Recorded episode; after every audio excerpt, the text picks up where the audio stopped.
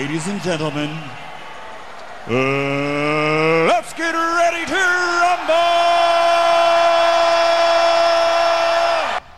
Bom dia, boa tarde ou boa noite. Bem-vindos ao primeiro boletim de notícias do Informações do Octógono. Hoje nós vamos falar sobre a revanche entre Conor McGregor e Dustin Poirier. Sem mais delongas, toca a vinheta. No, I said, are you A luta entre o Conor McGregor e o Dustin Poirier nasceu do acaso.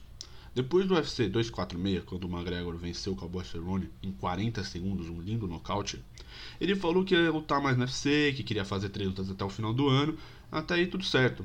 Só que veio a pandemia do Covid-19, que atrapalhou os planos do Conor. Escalado no UFC 247, o Khabib, atual campeão dos leves, ele ia lutar com o Tony Ferguson. Só que o Khabib, por estar na montanha, estar na Rússia, não conseguiu lutar. E o cinturão linear dos leves virou cinturão interino.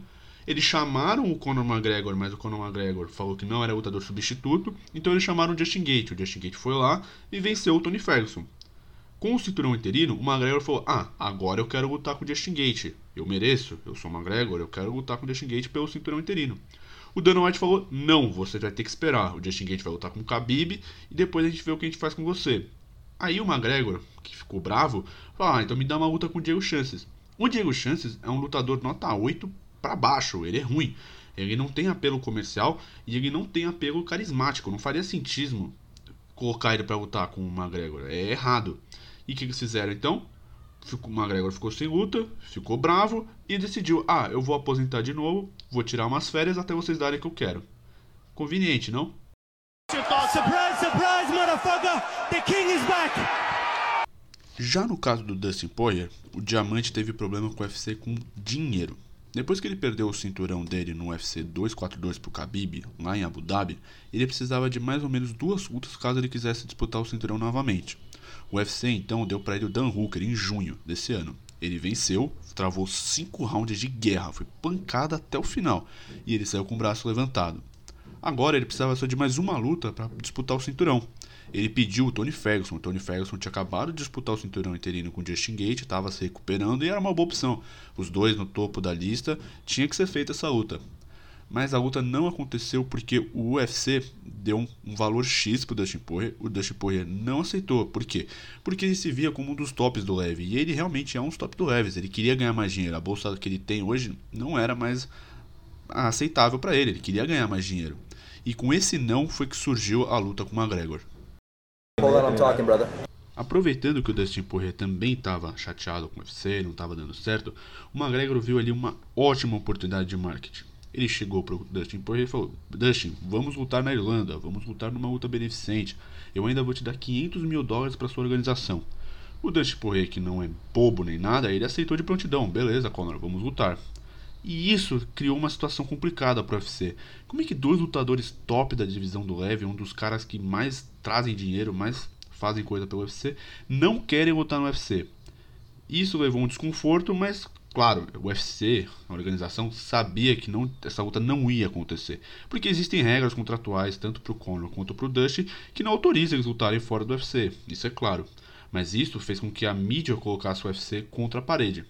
O Dana White, que é macaco velho, sabe como funcionam as negociações, faz isso há anos, mandou o ultimato tanto pro Conor quanto pro Dusty. Ele mandou dois contratos e falou: Ó, a luta vai ser assim, assim, assada, vocês vão lutar por esse dinheiro, é isso ou não é? O Dusty Poirier aceitou. O Conor McGregor ainda fez um doce, ainda fez um, um mimimi, falou que queria lutar no estádio do Cowboys, porque no estádio do Cowboys ia ter torcida, ele era amigo do dono. Esquece. Isso não vai acontecer. Tá tendo pandemia ainda do Covid. Em janeiro a gente não sabe como vai estar as coisas. Bem provável que os eventos ainda aconteçam sem público. Mas de qualquer forma, a luta vai rolar. O que a gente pode saber dessa revanche é que ela vai ser muito diferente da primeira luta. A primeira luta aconteceu no UFC 147 em 2014. O McGregor e o Dusty Poirier na época, eles eram peso pena. Eles eram uma divisão abaixo, eles eram mais magrinhos. E agora com 70 quilos, os dois são maiores, são mais fortes. E vale ressaltar que o Dustin Poirier mudou muito, tanto no estilo técnico quanto no estilo físico. Se você analisa ele no peso pena e no peso leve, são duas pessoas totalmente diferentes. Hoje o Poirier ele é grande, ele é forte, ele é constante. Você vê a luta dele, a força que ele bate no primeiro round é igual ao quinto. O Conor McGregor, desse tempo pra cá, ele fez poucas lutas. O Dustin Poirier fez mais do que ele. E o legal disso é que o Poirier, mesmo tendo feito mais lutas, mesmo ainda sendo maior, mais forte, ele ainda não é favorito nessa luta.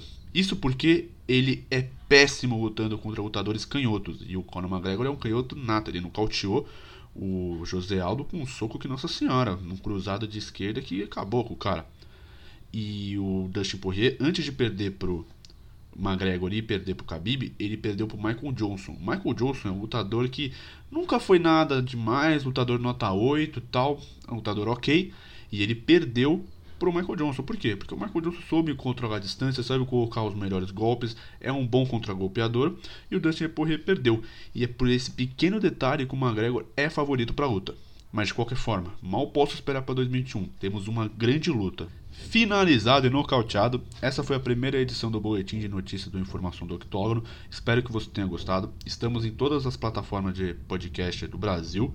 Segue a gente lá. Estamos no YouTube também. E caso você queira ver mais informações, acesse a nossa página no Instagram, Informações do Octógono.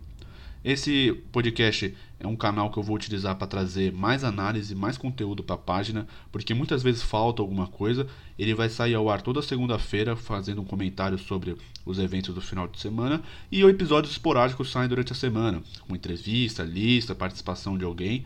Então, por favor, sigam a gente e estejam atentos para mais informações. Beleza? Os!